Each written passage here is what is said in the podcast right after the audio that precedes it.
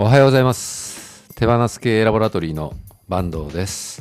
私たちはご機嫌な人と組織が増えちゃうというミッションで、新しい働き方や経営スタイルを研究したり、経営を進化させるプログラムを開発したりしています。このラジオ日報は毎週火曜と金曜の朝に私の業務報告という感じでゆるくお送りしています。えっと、昨日ですね、お金の仕組みセミナーというのを、えー開催しました。乾さん、えーがですね、えーやってくれまして、ディクソープロという私たちの新しく作ったサービスの、えー説明のためのセミナーだったんですけども、50人以上の人が参加してくれてですね、こうめちゃくちゃ盛り上がったんですよ。もうすごい嬉しかったんですよね。ディクソープロっていうのはですね、ディクソーっていうのが私たちが経営をアップデートするプログラムとして作ってるものなんですけども、経営をアップデートするっていうのは一言で言うと自立分散型組織になるっていうことで、意思決定がしたい人ができるようになると。上司とか会社じゃなくて、えーやりたい人ができる。チームとか個人でも意思決定ができるようになるっていう、えーそういう仕組みなんですね。まあ、そうなると、意思決定をしたい人はご機嫌度が上がるじゃないですか。やりがいが出るとか。で、会社からしたら、えーそういった意欲がある意思決定したい人がどんどん意思決定ができるようになれば、えー柔軟性、会社としての柔軟性が高まったり、スピード感が高まったりするんで、会社としても、えーご機嫌になるということですね。で、これにですね、プロというのは会計の仕組みをくっつけてですね、えーそれによって、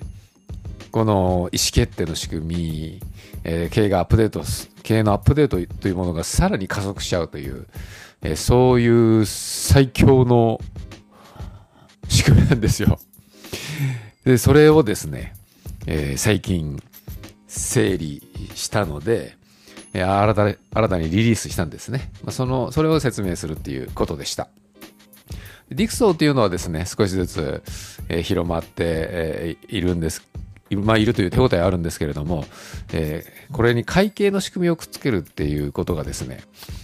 エポックメイキングというか、まあめちゃくちゃ良くて、良くてっていうのは、まあ、インパクトがあるっていうことですね。この会計の仕組みがシンプルなんだけど、今までの概念とはちょっと切り口が違くてですね、でこれがですね、最高に、えーまあ、効果があるというか、えーいろいろな会社の課題がですね、一気に解決しちゃうような内容になってるんですよね。で、それを、それをですね、えー説明するのが簡単ではないんですけれども、昨日乾さんがやってくれてですね、結構盛り上がりました。で、どういうことかっていうと、まあ、会計の仕組みっていうか、お金の仕組みなんですけれども、えー一言で言うと、えー社員が自由に会社のお金を使えるようになるっていうことでですね、それがですね、めちゃくちゃ、その簡単に、えー使えるようになるっていうことなんですよね。えーそれはどういう、なんかあの、そう、それだけ聞くとすごく怖いじゃないですか。社員が、えー勝手に。まあ自分が社員だったら、勝手に会社のお金使って、で、もしミスったらどうしようとか、赤字こいたらどうしようとか、使い方間違えたらどうしようとかありますよね。それは会社側もそういう不安ありますよね。え使うことに慣れてない。今までは会社が承認してたから何かあっても責任取れた。えーけど、もし勝手に使っても大丈夫ってことになったら、なんか本当に勝手に使いすぎたらどうしようとか思うじゃないですか。それがですね、えーない状態でできるんですよ。なぜそういうふうなことができるかっていうことなんですけれども、えーそれが、まあ、プロフィットファーストっていう考え方を使ってやるんですけれども、えー会社、会社の売り上げをベースにして考えるんですけれども、えー売り上げが立った時点でですね、えー利益を確定させてしまうと。まあ、言ったらそれだけのことなんですけどね。普通、利益って、えー常識的には売上から経費を引いたものが残ったものが利益になるじゃないですか。でそうじゃなくてここを逆転の発想してここがあの一番のポイントなんですけど売上売上が立った時点でまず利益を先に予想で確定させてで残った経費を自由に使えるようにするっていうそういう考え方ですよね。でこれがですねシンプルなんだけどすごく効き目があってですね会社って何でも経営してるとビジネスモデル会社にはビジネスモデルがありますからそのビジネスビジネスモデル上利益率って基本的に想像できるんですよね。っていうか、まあ、これぐらいになるっていうのも分かるし今までの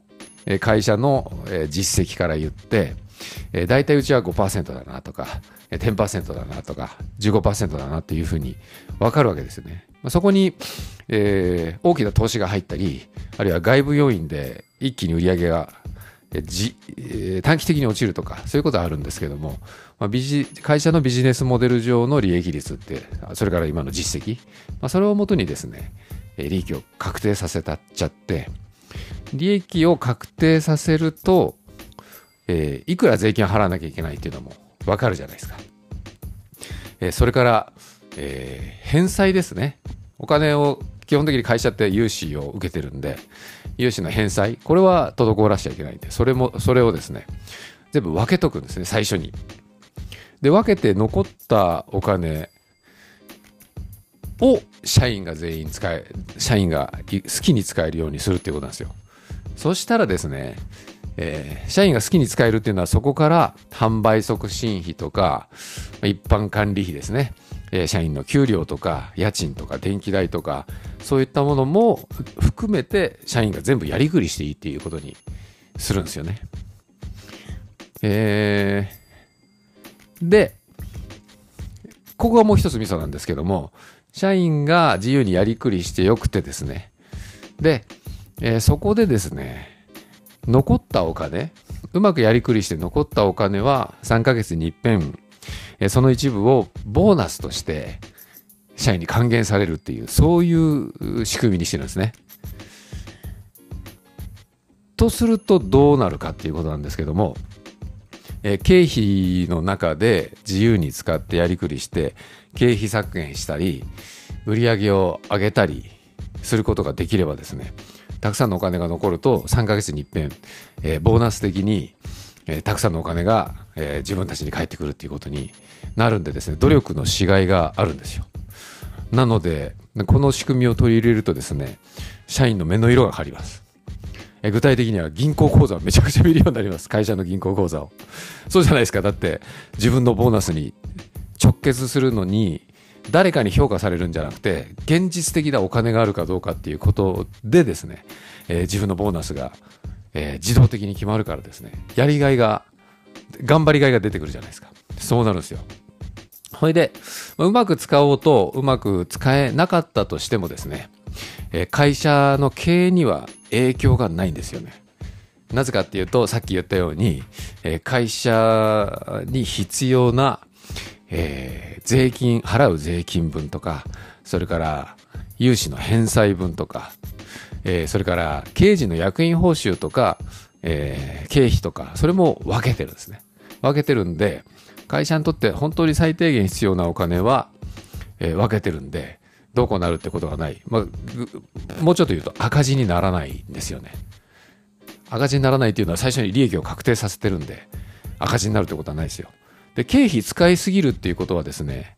経費使いすぎてじゃあ赤字になったらどうするんだっていうことなんですけどないです。えーなぜかというと社員その経費の中には社員の給料も含まれてるんで。で絶対社員の人たちは給料欲しいじゃないですか。ボーナスの手前に給料が欲しいですよね。だから自分の給料は絶対確保したいし自分の給料を確保するためには、えー無駄遣いしすぎたら給料出ないじゃないですか。家賃も払わない払ったり電気代を払ったりしないと、えー事業の存続ができないしそれそれができなければ売り上げ上がらないし、えーということで、えーお金をですねちゃんと使うようにやります、まあ、それは、ね、子供だってえ学生だってお小遣い帳をつけながら自分のお金のやりくりできるわけだから自分のお金のやりくりはですね誰でもできるんですよ、えーなので、えー使いすぎて破綻するっていうことはありえないですね。ので、まあ非常にシンプルなんですけれどもですですから改めて言うと、えー会社の売り上げが立った時点で先に利益を確定させるっていう仕組みを取ることで赤字にならずにですね、えーお金を社員が自由に使えるようになると。で、そこに対して3ヶ月に一遍残ったお金は社員で分配できるという仕組みを混ぜることでですね、えーめちゃくちゃドライブしていくと。社員が、会社のお金が自分事としてものすごい関心を持ってやるようになるっていう、そういう仕組みなんですよ。これがですね、実際にこれを導入してる会社も私たち見てるんで、すんごい、えー会社の中の風土が一気に変わっていくんですよね。で、これをやることで会社側は不要なマネマネジメントとか評価がほとんど不要になるんですよね。えーだってもう自分たちで、えーやっていくようになるし、意思決定も自由にできるようになるし、えー何にもしなくてもサボっててもいいんですけれども、それでも会社が回ってれば別にいいですし、でもですね、やっぱ銀行の口座が見える化してたら、みんなできるだけ多くもらいたいってなるんですよね。でこれまではその頑張ったら、えー誰かに評価されて、えー賞与がもらえる額が増えるかもしれないみたいないうような流れだったんですけども目の前の口座の残額が見えて見えてるっていうことだけでですね全く世界が変わってくるんですよね。えーで、まあ、こういう、こういう仕組みを取り入れるにはですね、そもそも社員が意思決定できるっていう体制にしておかなきゃいけないんで、まディクソを使ってですね、会社の OS、意思決定の仕組みを変えとくっていうことが大事なんで、それと連動するっていうことがポイントなんですよね。ということで、え、ディクソプロというディクソの発展版ということで、えー作りました。でこれなんか株式会社の新しい最低義だよねみたいなことを言ってくれるような人もいて結構手応えがあってですね、えーとにかく私たちはご機嫌な人と組織が増えちゃうというところが実践できるといいと思ってるんでこの仕組みが広まっていったらいいですし、まあ、自社でこれができるんだったらやってほしいですしただこの会計の仕組みを整えるにはですねちょっとコツがいるんで、まあ、これは私たちが関わった方が手っ取り早くいくあそれからスムーズにはいくとは思うんですけども、まあ、そういったことを考えてましていよいよ満を持して私たちの、えー最新のサービスがリリースされたという状況でございます。ということで、えー口頭だけで説明すると結構分かりづらいと思うんですけれども、えーまたセミナーもやりますし、えーそれからこういう仕組みを導入しているのは名古屋の、えーホーリスさんっていう会社がですね、えーもともとこの仕組みを作られてるんで、えーそのホーリスのサイトっていうのを私たちで作らせてもらったんですけども、まあそこでこの仕組みの動画も流れてるんでですね、興味ある方は見てみてください。というわけで、手放す系ラボ所長の坂東のラジオ日報でした。皆さんごきげんよう。